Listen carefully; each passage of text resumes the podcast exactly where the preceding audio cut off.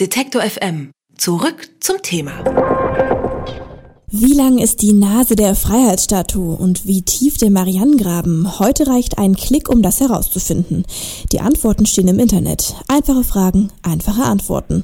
Aber sobald es um komplexere Themen geht, wird auch die Wahrheitsfindung im Netz schwieriger. Denn das Internet ist auch ein Hort für Parallelwelten und Verschwörungstheorien, für Faktenverdreher. Und jeder darf mitmischen. Was ist Wahrheit und was Lüge? Gerade in Sachen Nachrichten fällt es vielen Menschen immer schwerer, diese Unterscheidung zu treffen. Falschmeldungen, sogenannte Fake News haben Hochkonjunktur. Brauchen wir eine Medienkompetenzoffensive? Was macht den Reiz der Fake News aus und müssen sich die Qualitätsmedien auch an die eigene Nase fassen? Darüber sprechen wir mit Christian Schicher. Er ist Professor für Medienethik an der Universität Erlangen-Nürnberg. Guten Tag, Herr Schicher. Guten Tag. Wir haben bei Trump gesehen, wie Fake News eine Wahl beeinflussen können. Und nächstes Jahr wird in Deutschland ein neuer Bundestag gewählt. Die Parteien weisen schon jetzt vehement auf die Gefahren von Fake News hin. Wie neu ist das Phänomen Falschmeldung denn überhaupt?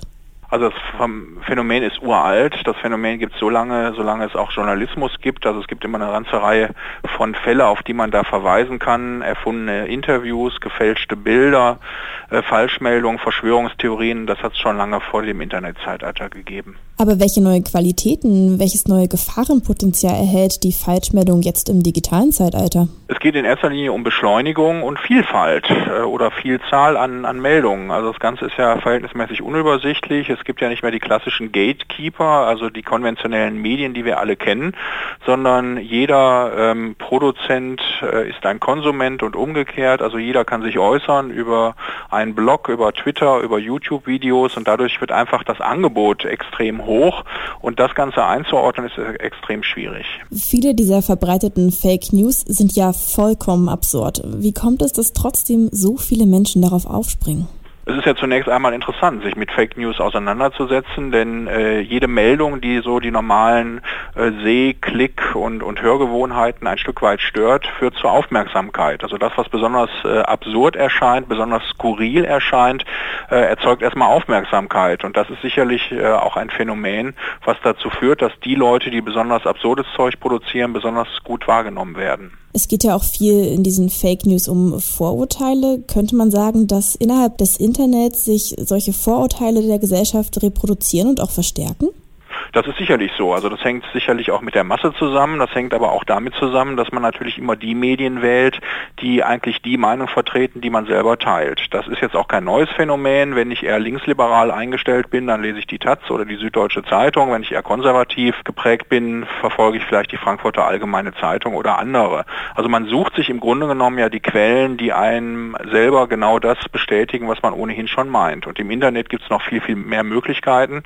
Und insofern habe ich da natürlich einen ganz anderen Zugriff. Jetzt äh, finden wir solche Fake News ja nicht nur auf reinen, ja, vermeintlichen Nachrichtenseiten, sondern vor allem auch in sozialen Netzwerken. Und äh, Mark Zuckerberg sagt, Facebook wolle nicht als äh, Schiedsrichter der Wahrheit auftreten. Aber müssten nicht soziale Netzwerke wie Facebook eigentlich viel stärker in die Pflicht genommen werden? Absolut. Also es sind ja nicht nur reine Plattformen, äh, sondern äh, letztendlich werden dort auch Inhalte transportiert. Und der, der diese Plattform zur Verfügung stellt und die Möglichkeit äh, bietet, diese Inhalte auch darzustellen, hat auch eine Mitverantwortung, dass da eben nur Dinge artikuliert werden, die, die sauber, die geprüft, äh, die richtig und wahr sind. Und wenn da eben Falschmeldungen, Verschwörungstheorien oder Angriffe, sogenannte Shitstorms äh, stattfinden, hat der Anbieter auch die Pflicht, das möglichst schnell wieder zu entfernen. Jetzt hat der Anbieter nicht nur die Pflicht, Facebook zum Beispiel kann ja sogar bestimmte Inhalte filtern. Ist es Facebook möglich, mithilfe intelligenter Algorithmen zum Beispiel pornografische Inhalte einfach hinauszufiltern? Wieso geht das nicht bei Fake News? Ja, die Frage stellt sich mir auch. Also ich kann jetzt nicht beurteilen, inwiefern da die, die Mechanismen nicht greifen und, und welche Daten erforderlich sind, um das rauszufiltern. Aber es muss auf jeden Fall äh, Wege geben, um genau das äh, zu bewerkstelligen. Es kann also nicht sein, dass da äh, Hetze betrieben wird gegen Minderheiten und dass das äh, ungestraft drauf bleibt, während äh, pornografische Inhalte oder auch, auch Nacktheit, also da gab es ja ganz skurrile äh, Fälle, ähm, also stillende Mütter oder beispielsweise das Bild von Pink Cook, die im Vietnamkrieg als nacktes Mädchen die Leiden des Vietnamkrieges ertragen hat. Das wurde ja dann rausgekegelt, dieses Bild, obwohl es ja als Dokument der Zeitgeschichte eine ganz wichtige Relevanz hat. Und so mit Filtern zu arbeiten, ist einfach unprofessionell und da gibt es sicherlich bessere Wege. Eine rein technische Lösung löst ja dieses Problem der Fake News nicht. Deshalb gibt es auch immer mehr Forderungen nach einer Medienkompetenz. Ist das der richtige Ansatz? Naja, also Medienkompetenz ist auch ein, ein uralter Begriff, der schon aus den 70er, 80er Jahren vom äh, Pädagogen Dieter Barke äh, geprägt worden ist. Medienkompetenz hat ja zwei Aspekte. Einmal mit Medien professionell umzugehen und, das ist für uns sicherlich entscheidend, äh, einfach die Kompetenz zu besitzen, Richtiges von Falschem, äh, Wertvolles von Irrelevantem äh, zu trennen. Und natürlich äh, muss sowas in erster Linie durch, durch Menschen passieren. Also wenn es da Überschreitungen, Grenzüberschreitungen gibt, dann muss der Mensch in welcher Form Form auch immer als Kontrollinstanz ein Stück weit eingreifen, damit es eben nicht zu solchen Überschreitungen kommt. Aber wie könnte diese Kompetenz vermittelt werden? Wer ist der Vermittler? Wir, die Medien, die, die Lehrer in den Schulen, die Politik von außen?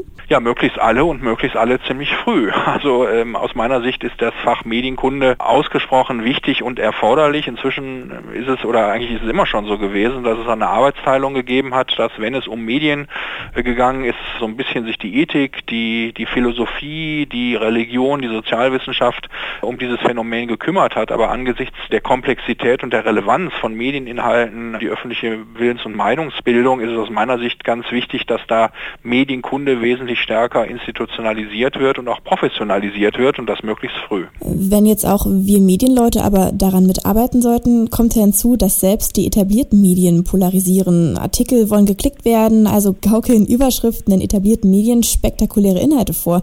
Ist da die Vertrauenskrise nicht irgendwie auch ein hausgemachtes Problem?